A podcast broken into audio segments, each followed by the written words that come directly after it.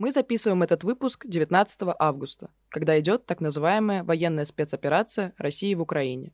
Мы считаем, что это необходимо говорить о каких-то приземленных вещах, не обесценивая происходящие события, которые вызывают у нас ужас и боль.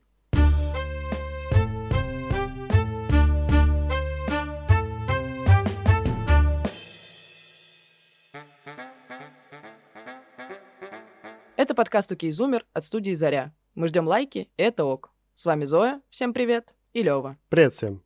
Сегодня мы начинаем третий сезон «Окей, Зумера», и у нас снова изменения. Теперь мы вещаем только вдвоем с Левой, без третьих лиц. У нас закончились ребята из нашей команды темы, которые им интересно обсуждать, поэтому теперь тут только мы. С чего мы начнем этот сезон, Лев? А начинаем мы третий сезон с темы оценок в соцсетях, потому что все нам так или иначе важно оценивание со стороны других, и соцсети нам очень сильно в этом помогли. Вообще самый популярный способ оценок — это лайки. И у меня было ощущение, что они существовали примерно всегда. Но оказалось, что они появились на Фейсбуке, продукте компании Мета, признанной в России экстремистской организации, только в 2010 году. Одна из разработчиц этих лайков, которые тогда еще назывались «Палец вверх», была Эндрю Босфорд, и она рассказывала, что у них было несколько концептов этой кнопочки. Сначала они думали сделать кнопку «бомбу», потом у них была идея потрясающей кнопки, а потом они хотели просто ставить звездочки. Мне так в тетрадке в подготовительной школе ставили вместо пятерки, короче. Но я их не зарабатывал, поэтому у меня их не было, вот. Но в какой-то момент Цукерберг стукнул кулаком по столу и сказал, нет, у нас будут пальцы вверх. Хотя знак, он считался в арабском мире оскорбительным, и в нем были не уверены. Но в итоге все равно его выбрали, и сейчас как бы лайк это один из самых популярных вообще способов какой-то такой оценки. Он вообще является универсальным жестом, который позволяет нам сказать, что нам то нравится или это не нравится. Сегодня мы хотим порекомендовать вам подкаст «Начнем с понедельника». В нем ведущие Аня и Полина рассказывают о том, как маленькие шаги и привычки могут сделать жизнь лучше. Ссылка в описании выпуска. Привет, это Аня. И Полина. Мы ведущие подкаста «Начнем с понедельника». Подкаста о том, как маленькие шаги или большие вызовы помогают сделать нашу жизнь лучше. В каждом выпуске мы предлагаем челлендж и затем честно делимся результатами. Мы за бережный подход и за то, чтобы пробовать новое. В подкасте мы обсуждаем, как проживать сложные эмоции, что делать с нестабильной самооценкой и стрессом, как выстроить баланс работы и отдыха, как выполнять данные себе обещания. А еще учимся реагировать на критику и развиваем чувство юмора. Мы разные, и в нашем диалоге темы раскрываются глубже. Слушатели любят наши книжные подборки и говорят, что с нами уютно, как с подругами за чашкой чая. Слушай нас по ссылке в описании. Ну что, начнем с понедельника. На личной страничке оценки в соцсетях меня в целом давно не волнуют. Я веду ее как свой фотоальбом, особенно ту соцсеть, которую мы называем фотоальбомом. Угадайте с трех раз какая. Для меня это просто, я там отстаю на год примерно от того, что происходит. Ну, то есть, типа, был мой выпускной, а я выкладываю фотки с прошлого выпускного, когда ребята покидали наш университет. И в целом мне пофиг, что там полайкают, что не полайкают. Мне классно просто потом посмотреть и понять, где я жила, как это вообще что было, и какие эмоции я испытывала, с какими людьми была рядом. Но когда мы касаемся подкаста, когда мы касаемся студии «Заря», меня очень волнуют оценки, потому что, ну, это твое детище. Пасть порву. Да, это правда. Это твой контент, и тебе важно, насколько его воспринимают аудитория. Нравимся мы, не нравимся, что можно сделать лучше. И в этом плане мне, конечно, интересно, сколько там нас полайкали, сколько посмотрели раз нашу сторис, отреагировали ли и сделали ли еще что-то. И делают ли это кто-то, кроме наших родственников? Кстати, удивитесь, но делают. И для меня это супер важно. Я как человек, который вообще ничего не выкладывает, полностью тебя понимаю, потому что, ну, у меня тоже был момент, когда я перегорел вот этими лайками, то есть они меня волновали в подростковом возрасте, а потом я выкладывал фотки, и я не понимал, зачем. Ну, то есть я смотрю, мне приятно, когда у меня там, условно, 50-100 лайков, но мне так все равно. И как бы после этого я уже такой, все, я ничего не буду выкладывать, и мне все равно, сколько мне лайков поставят. Я недавно обновил аватарку ВКонтакте. Ого, я да, не видела. Да, я зашел туда впервые за сто лет, такой, ну, обновлю, я там какой-то слишком маленький уже. Там это, под зонтиком в Питере, это вообще очень смешно. Это был Лондон, не надо. А, мне казалось, что Питер.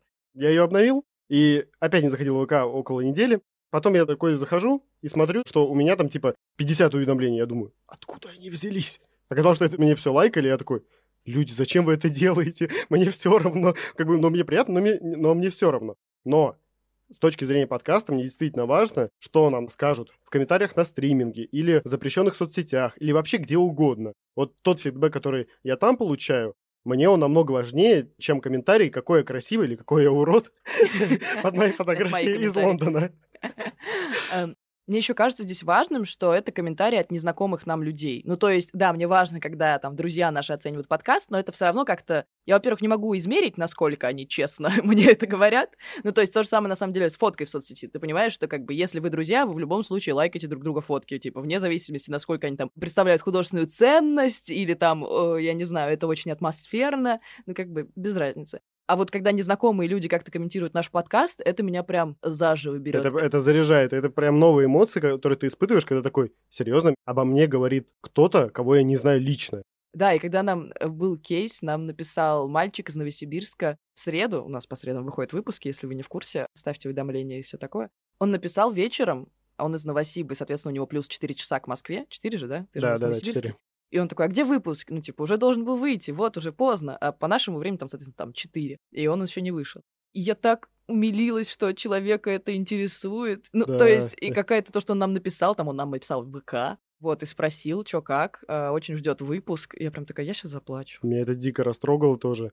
Для меня таким важным моментом было, когда одна из наших слушательниц в нашем телеграм-канале в посте про выпуск про секс написала свое мнение какое-то, и мне нужно было как-то ответить, как ведущему, вот. И у нас завязался с ней реально очень приятный разговор, в котором не было никакого вот этого выяснения отношений, а был просто хороший обмен мнениями. У меня было три таких кейса, когда вот мы с нашими слушателями обменивались. Это действительно тебя так подзаряжает, потому что ты принимаешь позицию и того человека, который это слушал, и чего ему не хватило, и что ты берешь для себя. И одновременно ты какое-то свое мнение выражаешь, потому что так мы здесь общаемся вдвоем Зоей и не понимаем, насколько это интересно. А вот такая реакция и такое общение, оно тебе дает какую-то пищу для размышлений. Но еще мне кажется очень важно, что это не просто там лайк, дизлайк, то есть как будто вообще в целом соцсети сейчас от этого отходят, вот что типа реакция — это какой-то более изощренный способ э, что-то рассказать. И комменты, конечно, они важнее, потому что они рождают как будто дискуссию. Тоже мы что-то там обсуждали с кем-то в фотоальбоме про кино, про Марвел, э, с каким-то парнем, и там прям была такая интересная дискуссия, к чему-то мы там пришли. И это, ну, как бы, как раз для этого мы здесь и сидим, для того, чтобы рождать дискуссию. То есть наше мнение не единственное там правильное или неправильное, то есть не обязательно там его лайкнуть и абсолютно с нами согласиться. Наоборот, классно, когда мы понимаем, что мы поговорили с аудиторией, а аудитория нам дает фидбэк. Значит, какая-то мысль там зародилась, как-то она какие-то этапы прошла, и вот выплеснулась к нам. Это самое офигенное. Причем даже когда это негативно. Ты помнишь, как у нас были это просто потоки про феминитивы? Да, это вот такие батлы были.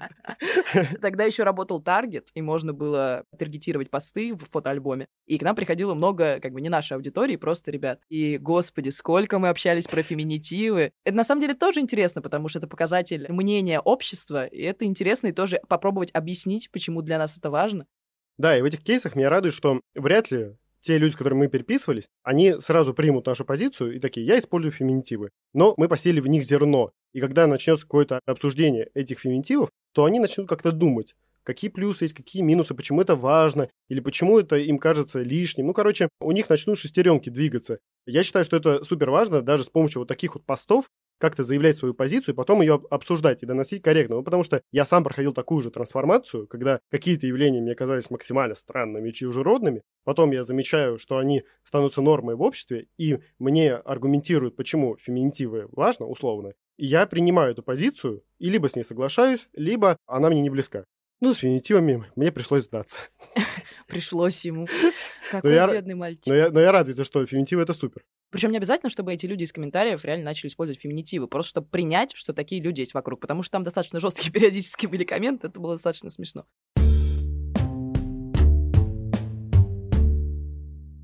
Вообще вот это вот постоянное стремление к лайкам или к каким-то оценкам в соцсетях, это же, в принципе, про желание получить социальное одобрение, которое у всех у нас так или иначе есть, потому что, ну, мы растем в обществе, и мы ждем сначала, что нам родители скажут какие-то приятные слова, потом мы ждем, чтобы нас в школе как-то отметили, потом от своего окружения, и вот это так э, двигается, двигается, и в итоге все соединяется в соцсетях, где люди, выкладывая очередную фоточку, они ждут, что придут их друзья, знакомые, дальние родственники, еще кто-то, и скажут, да, как классно, поставят сердечко, и все будет супер. Я не знаю, насколько это здорово, потому что я как будто вот пережил этот момент, или как будто мне он в принципе никогда не был интересен. Наверное, это тоже не окей, но не обо мне речь. Я вот думаю, с чем это может быть связано, такое вот желание получить социальное одобрение. Во-первых, мне не кажется, что все соединяется в социальных сетях. Ну, то есть это просто как очередная сфера, в которой нам важно быть любимыми, на самом деле это же все про недолюбленность про то, ну, про такие прям травмы. Сейчас, возможно, у меня сегодня был психолог, поэтому, возможно, я сейчас продолжу свои разговоры оттуда. Но это же, да, это же с самого детства идет, когда тебе важно, чтобы мама тебя похвалила, когда тебе важно, чтобы... Простите, про папу не будет примеров. Когда Меня будут. Да, когда тебе важно, чтобы в школе тебе сказали, что ты классный, и чтобы друзья тебя принимали. Ну вот это про ну, мы же социальные существа. Нам важно, чтобы в обществе, в котором мы находимся, нас принимали. Раньше это было про условную семью, школу и там город. Но если ты живешь особенно в маленьком городе, то обязательно тебя все знают, и ты один раз облажался, и все, все поставили тебе дизлайк. А важно, чтобы, ну, как бы, какая-нибудь бабуля поговорила с твоей бабулей и сказала, какая ты хорошая. А, у меня были примеры, когда бабушка разговаривала с какими-то другими бабушками, они что-то плохое про меня говорили. Зоя не здоровается в лифте. А, без комментариев. Ну, короче, как будто это все просто в какой-то момент выливается в соцсети, а в соцсетях это еще сильнее, потому что оно, во-первых, выражено напрямую, то есть какие-то комментарии там ты можешь э, интерпретировать так, как ты хочешь, а лайк или дизлайк — это достаточно прямая функция. И сколько у тебя этих лайков? То есть вряд ли ты пойдешь по деревне своей собирать э, соцопрос, э, скольким я из вас нравлюсь. Поэтому всегда в целом можешь себя обманывать.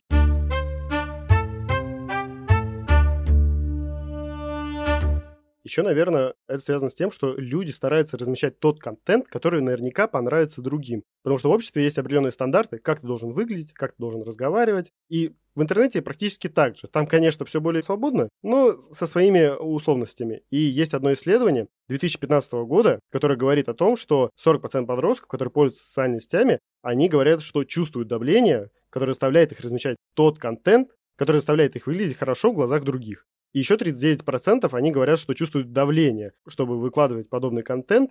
И вот это максимально не очень, потому что вот как будто интернет должен быть тем пространством, где ты будешь чувствовать свой safe space. Ну и как раз это исследование 2015 года, то есть мы как раз были тогда подростками и пытались понять все, но мне еще кажется, что тогда это было связано с тем, что интернет только набирал как такую популярность, которая есть сейчас, и мы только взрослели, и сейчас как будто интернет чуть более свободное пространство, а в 2015, по-моему, вот это была очень похожая штука, хотя, может, у меня просто подписки поменялись. Когда ты там выкладываешь какую-нибудь фотку с отдыха, что-нибудь должно быть дорогое, красивое вокруг обязательно, даже если тебе 15, блин. И, ну, это очень странная штука. Но на самом деле это все равно продолжение обычной жизни. Ну, то есть, условно, ты понимаешь, что в школе будут любить отличника, который еще как-нибудь красиво одевается, которого любят девчонки. Ну, в общем, ну, типа, очень похожая картинка. И мне кажется, интернет здесь только усугубляет в плане популярности, потому что в школе популярность условно может быть, ну, как бы, какого-то одного уровня, но ты не можешь быть популярнее, чем количество людей в школе. А в соцсетях ты никогда недостаточно популярен. Ну, то есть, если ты не Илон Маск и не яйцо, которое залайкали, это очень смешной кейс, мне кажется, ты все равно недостаточно популярен. И как будто вот этот вот уровень мерила, он всегда может сдвинуться еще выше. И это пугает, потому что на самом деле можно загнаться очень сильно, особенно если у тебя плохая самооценка. Но мне кажется, что сейчас в этом плане стало чуть полегче. Это мои рассуждения, потому что изначально интернет был довольно маргинальным явлением, где обитают в основном анонимы, и им вообще не надо никому никак соответствовать. Они могли и материться, и выкладывать совершенно какие-то отбитые фотографии, потому что серьезные люди не сидели тогда в интернете. Потом да, пришли практически все с появлением соцсетей, и вот появился вот этот стандарт красоты, что ты должен укладывать фотки из отпуска. У меня тоже раньше фотоальбомы только из отпуска были. А сейчас как будто это уравновесилось, и люди могут укладывать абсолютно разные фотографии и по-разному говорить, потому что на каждой найдет своя аудитория. Люди принимают позицию и того, и другого, и просто не лезут на страницу того, кто им не нравится. Ага, конечно, не лезут на страницу того, кто им не нравится. Ты хейтеров, видимо, давно не встречал, друг мой. Да, прибегайте в подкаст, познакомимся. Не надо, пожалуйста. Хотя ладно, чем больше аудитории, тем лучше. Черный пиар тоже пиар. Просто хотел сказать, что вот этот вот как раз феномен хейтерства, он очень сильно может плохо сработать на людей с низкой самооценкой. Есть же много кейсов про то, как кто-то там с кем-то посрался в соцсетях, и это бесконечная канитель, потому что если у тебя низкая самооценка, и тебе написали хотя бы один плохой комментарий, даже на фоне миллионов других хороших комментариев, это как бы подпитывает твою нелюбовь к себе и подпитывает вот это вот, что тебя не одобряют, и это вообще может и в депрессию завести куда угодно если ты со своей самооценкой не разберешься, то интернет может вообще тебя сломать.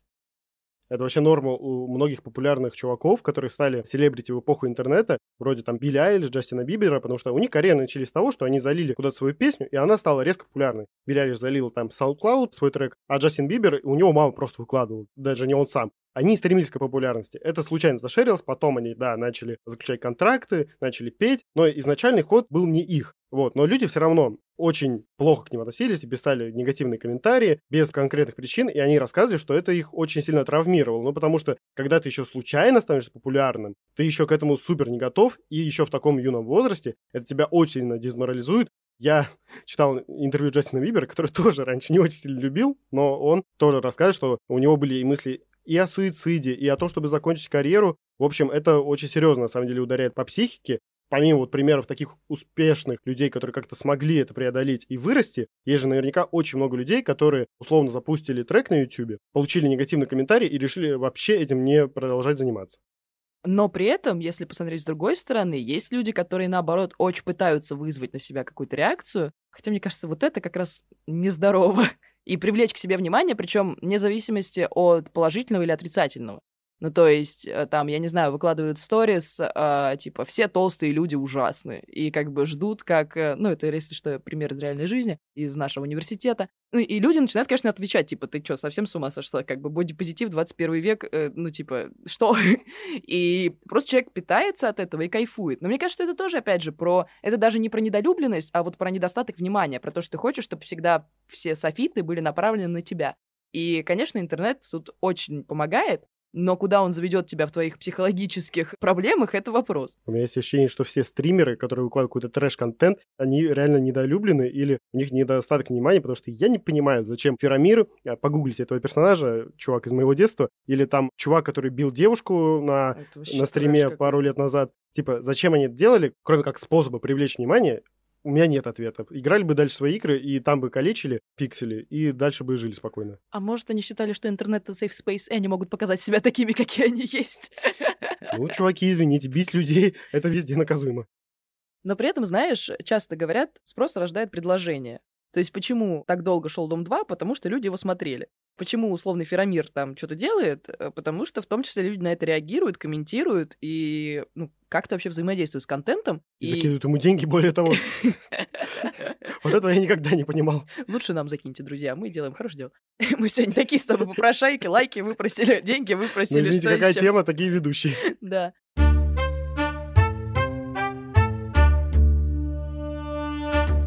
Зачем вообще людям комментировать. Ну, то есть, я вообще очень редко что-то комментирую. Я ставлю лайки, да, окей. Я даже ставлю лайки на видосы на Ютубе. Причем не чтобы мне рекомендации улучшать, потому что они у меня и так уже идеальны.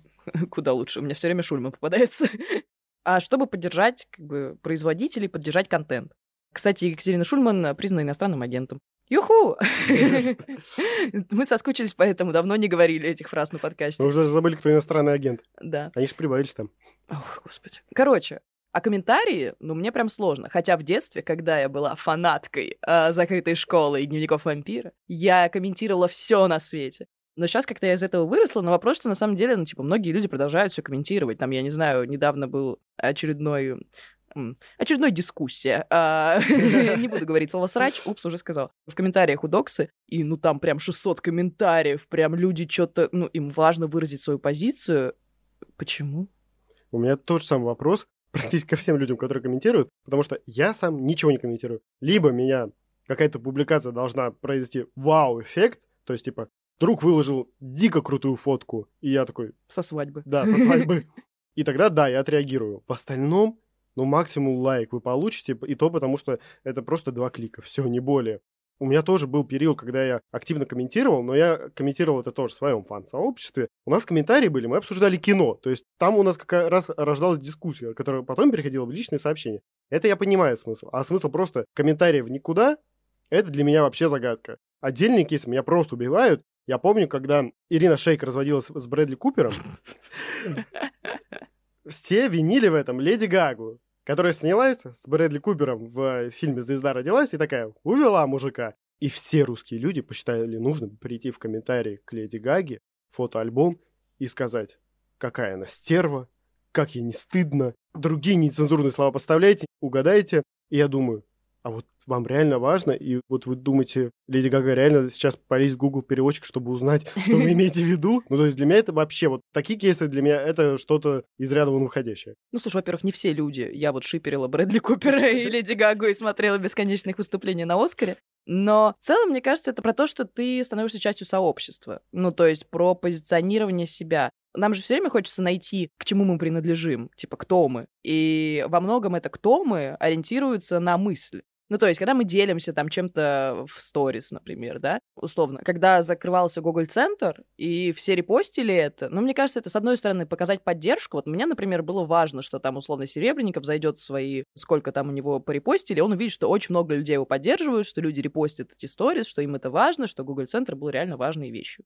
С другой стороны, это про то, что показать себя частью сообщества. Я не знаю, насколько это была часть моей мотивации, там, например, что показать, чуваки, типа, я в теме, я как бы понимаю, что происходит, мне это не нравится.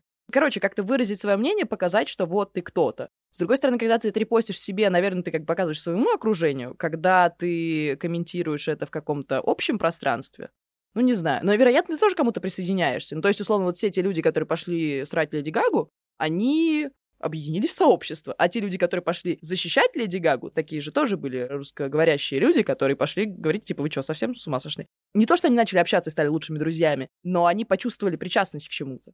Да, я думаю, что это даже работает со стороны людей, которые не хотят присоединяться к этому сообществу, а хотят, наоборот, начать спорить с этим сообществом. Иногда они могут максимально негативные комментарии, а иногда какие-то более-менее нормальные. Ну вот условно, пример с Google Центром, приходит человек и говорит, что вообще не жалко было Google Центр, и это может быть, с одной стороны, на зло, а с другой стороны, что он какую-то свою позицию выражает.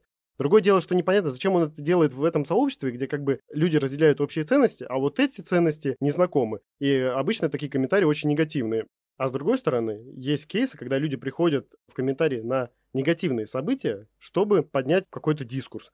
Кейс Регины Тодоренко, который мы уже, наверное, здесь упоминаем сотый раз. Что случилось? Регина Тодоренко в одном из интервью сказала фразу «А что ты сделала, чтобы он тебя не бил?»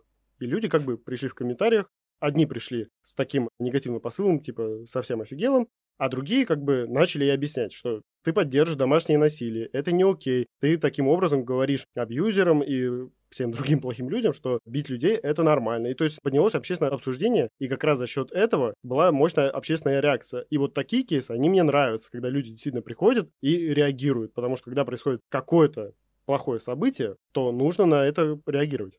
Мне кажется, что еще люди на самом деле приходят вот и на то, и на другое по одним и тем же причинам, чтобы выразить как бы свою позицию мировоззренческую. И, может быть, они рассчитывают на то, что там условно их лайкнут, но вот это вот, э, я тоже вспоминаю с детства, что вот этот первый комментарий, который самый залайканный, типа, что-то все обожали и стремились быть тем комментарием, который залайкают. Ну, то есть ты становишься частью, тебя одобряют за счет того, что твое мнение разделяют, и ну, как бы ты испытываешь какие-то эмоциональные приятные штуки.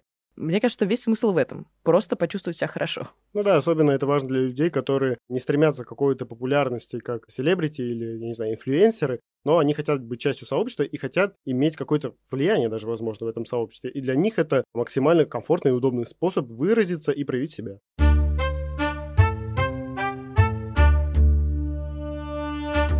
Целом, как и в реальной жизни, социальное одобрение — это необходимая часть нашей жизни, но при этом может порушить нашу психику очень сильно, такое в целом не отношение и к лайкам. Ну, то есть, с одной стороны, это клево, ты можешь там выразить какое-то одобрение своим друзьям и типа, вы классные, я вас люблю, все дела. А с другой стороны, вся вот эта погоня за популярностью, вне зависимости от того, это популярность там в школе или среди своих друзей, или это популярность там всемирного масштаба, она как-то нас заводит в какие-то странные вещи, и вот у меня все такое неоднозначное отношение к лайкам. Мне кажется, что соцсети тоже это в какой-то момент поняли, и сейчас там где-то убирают вообще дизлайки, где-то не показывают количество лайков, там начинают делать реакции. И, наверное, вот это движение в сторону какого-то более safe space, оно продиктовано вообще, ну, как бы и социальными такими изменениями про то, что мы хотим быть все более приятными друг другу, чтобы принимать друг друга и так далее. И может это на самом деле бизнесово как-то работает, не знаю.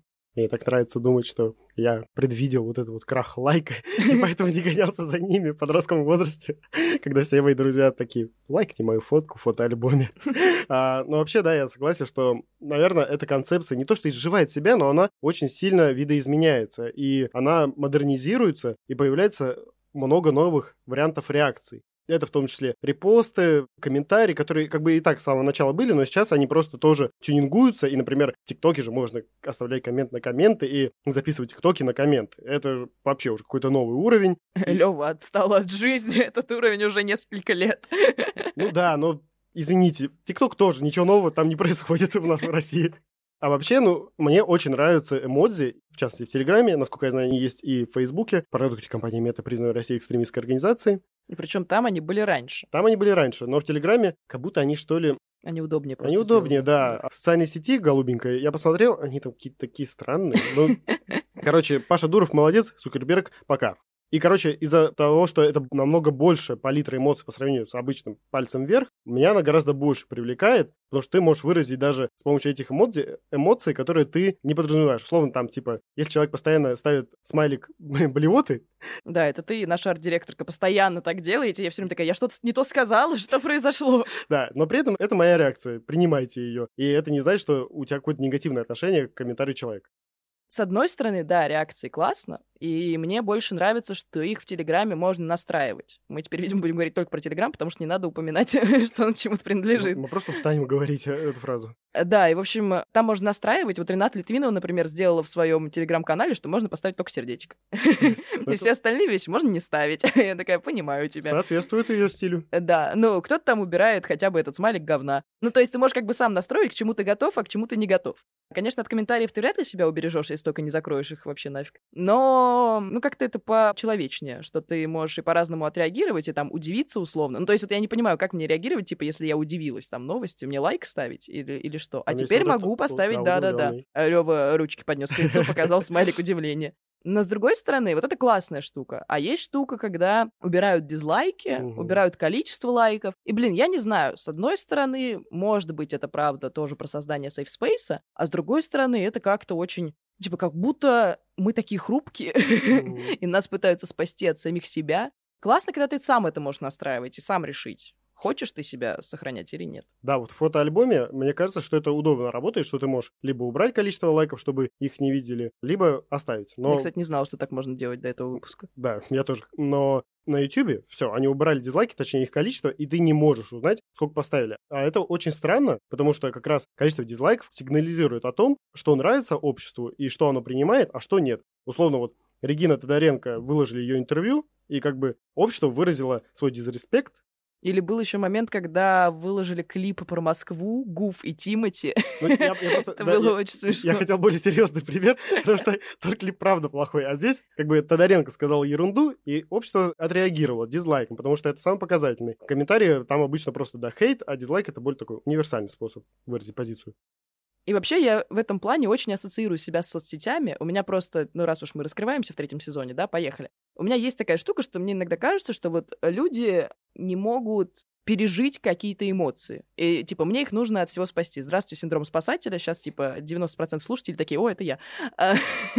Ну, Просто синдром спасателя очень развитая штука и знакомая. Как будто соцсети делают то же самое. То есть они считают, что мы такие хрупкие, а это плохо, мы можем пережить. Ну, то есть мы можем сами решить, хотим мы переживать эту эмоцию, что нам поставили дизлайки, или не хотим. Там, как создатели контента, или как просто человек, который выкладывает там что-то на YouTube, свою песенку. Хочется, чтобы люди могли это сами настраивать. С другой стороны, да, конечно, ну, там, я не знаю, какой-нибудь ребенок выложит э, что-нибудь на YouTube, его все там задизлайкают, захейтят, и у него будет травма на всю жизнь.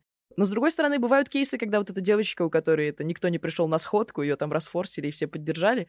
Короче, как будто это такой механизм, который должен вырабатываться самим обществом, а не какими-то такими утилитарными мерами, когда просто за нас решили, что типа все, теперь вы не видите, что вам не нравится. Ну, это странно.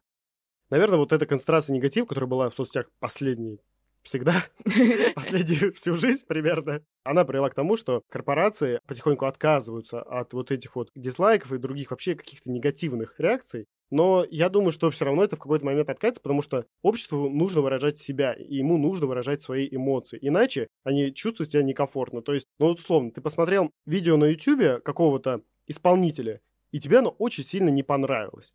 А там и дизлайки ты не можешь выразить, и комментарии закрыты. Ну, как бы ты можешь забить, а можешь пойти к нему в другую социальную сеть и написать там условно директ, или там написать ему в группе ВК. Всегда найдет способ, как выразить вот это неодобрение, потому что нужно открывать форточку, чтобы люди как-то выдохнули и пережили эти эмоции. Ну, знаешь, мне кажется, это такой, типа, тренд на ментальное здоровье, который куда-то не туда свернул. Возможно, просто эти главы корпораций, которые это решали, они не очень разобрались в ментальном здоровье, потому что...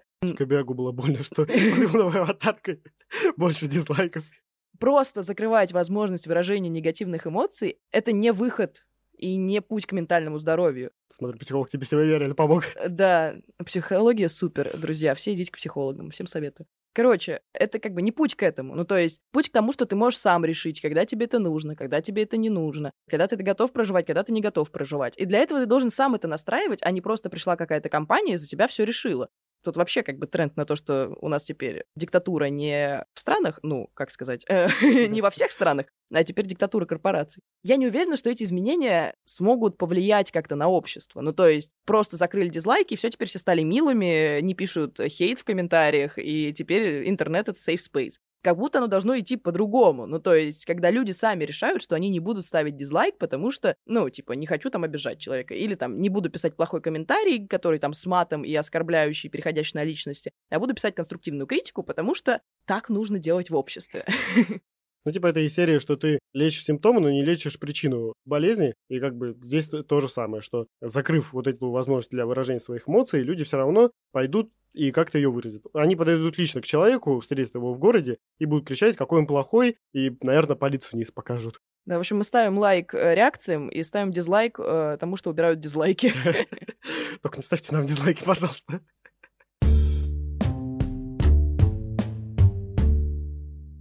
В тему будущего, которое нас, возможно, ждет, а возможно, не ждет, надеюсь, нет, есть очень показательная серия Черного зеркала, которая как раз рассказывает о том, как может жить общество, которое постоянно стремится к этому социальному одобрению.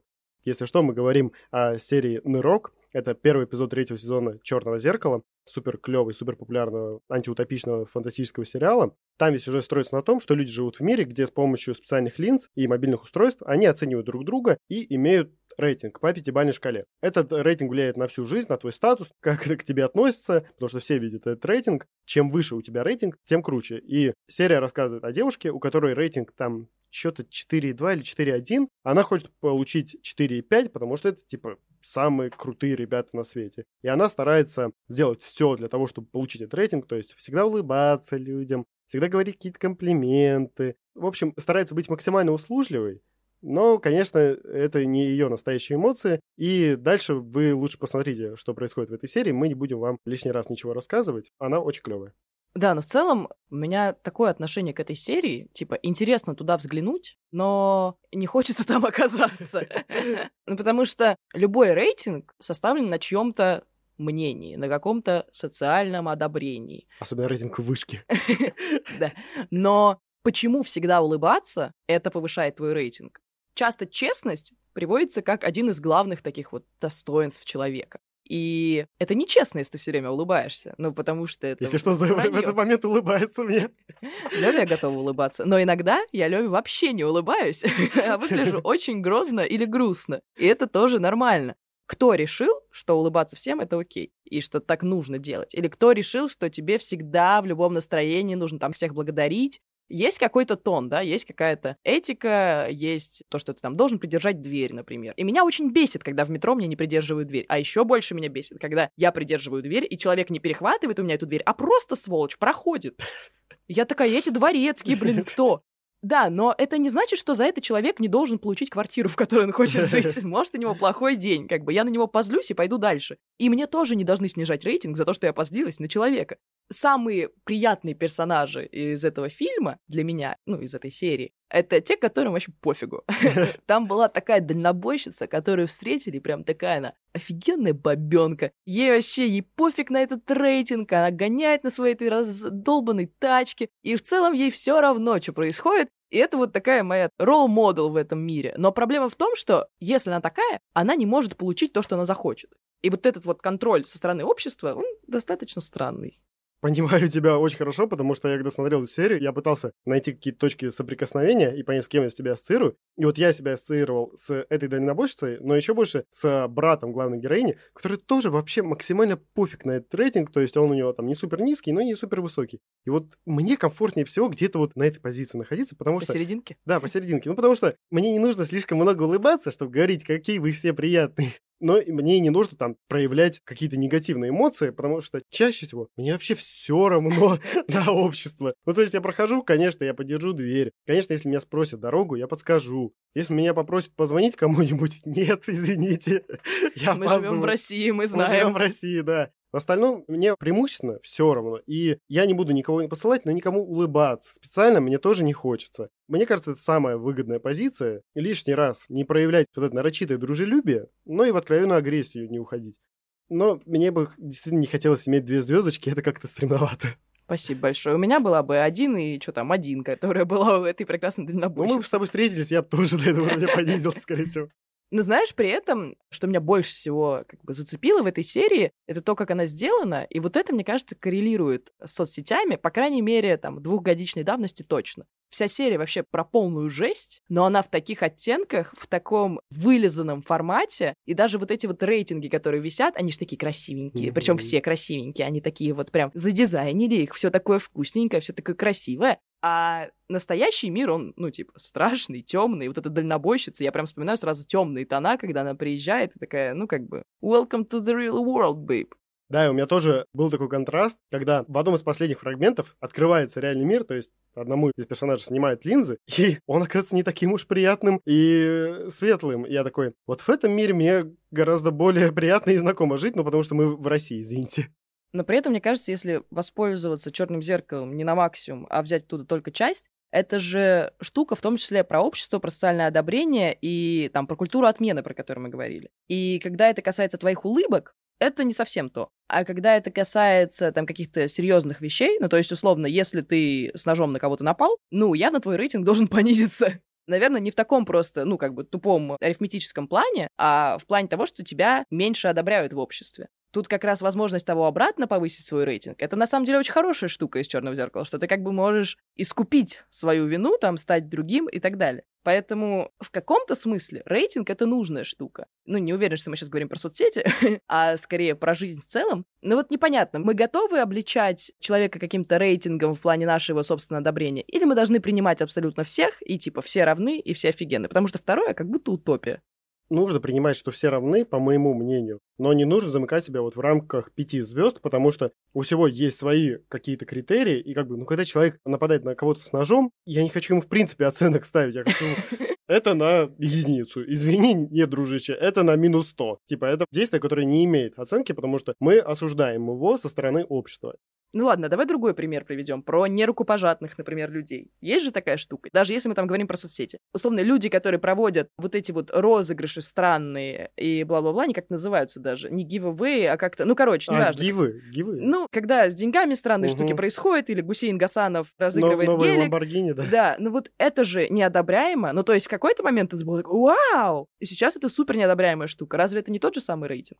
Нет, потому что это уголовно ненаказуемо. Ну, то есть, со стороны общества, наверное, это хорошо, когда ты можешь высказать, что, типа, чувак, ты просто рубишь на этом бабки, точнее, ты обманываешь людей и рубишь на них бабки. Это не окей, но рейтинг какой-то, мне кажется, здесь не должен играть прям роль, потому что, ну, если людям нравится вот жить в этом иллюзорном мире Гусейна Гасанова, если это не нарушает законы какие-то, то пусть они делают, что хотят. У меня такая логика. А если они переступают какую-то грань, то нужно не систему рейтинга, где мы говорим человеку, что это плохо или что это это хорошо. А здесь должны какие-то другие институции входить и регулировать эти э, процессы. Ну подожди, тогда ты абсолютно отрицаешь культуру отмены, потому что она же как раз про этот рейтинг. Конечно, не в формате рейтинга, потому что это слишком тупо, а в формате того, что общество говорит, вот это, ну типа, не очень, это не идет в уголовное там право или еще куда-то, но общество говорит, не надо людей обманывать, разыгрывать гелики, а потом отдавать его своему другу.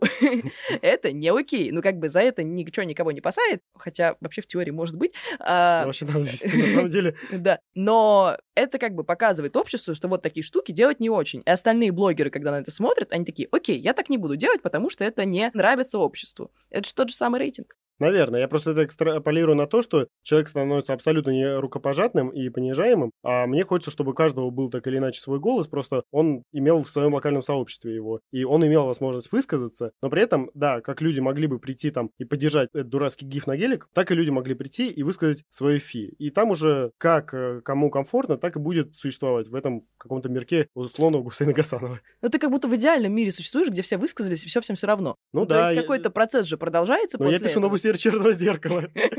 Дай мне пофантазировать. Ну, то есть процесс продолжается, и в обществе формируются какие-то все равно там принципы, которые там соответствуют большинству. Ну, то есть сейчас это уже зашкварно делать вот такие гивы. Или там зашкварно... Кстати, я не согласен, что это прям зашкварно. То есть в нашем мирке это зашкварно. Э, А, Ну, может быть. Ну, я не знаю, по-моему, Гусейн Гасанов это давно уже не самый популярный чувак. Или там э, зашкварно, я не знаю, выкладывать э, фотки не со своими тачками дорогими. Ну, тоже это как-то. Короче, что рейтинг просто такая внутренняя штука про социальное одобрение. И мне кажется, что она вполне неплоха. Она может помогать нам развивать общество, но может и загнать нас в полную жопу.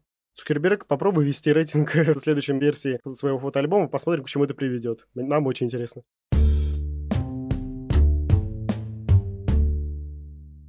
А еще перед тем, как с вами попрощаться, я хочу поздравить мою маму, которая, надеюсь, слушает этот выпуск подкаста. У нее сегодня день рождения. Да, сегодня не только день знаний, на который нам впервые не надо будет с Левой идти. Сегодня еще и день рождения у моей мамы. С днем рождения. Днем рождения, спасибо, что нас слушаете. С вами были Зоя. Всем пока. И Лева. Пока всем. Подписывайтесь на нас во всех соцсетях, особенно в Телеграме. Ссылка в описании выпуска. А если захотите поддержать нас, можете купить наш мерч. Также слушайте нас на удобной для вас платформе и не забывайте ставить оценки, лайки и оставлять отзывы. Это очень помогает продвижению подкаста и мотивирует нас к дальнейшей работе. А еще мы радуемся вашим лайкам. И любым другим реакциям. Над выпуском работали продюсерка Лера Кузнецова, редактор Лев Елецкий, сценарист Вова Худаян, ресерчер Даня Макевнин, монтажерка Юля Кулешова, автор джингла Юра Фанкени, дизайнерка обложки Ксюша Филатова.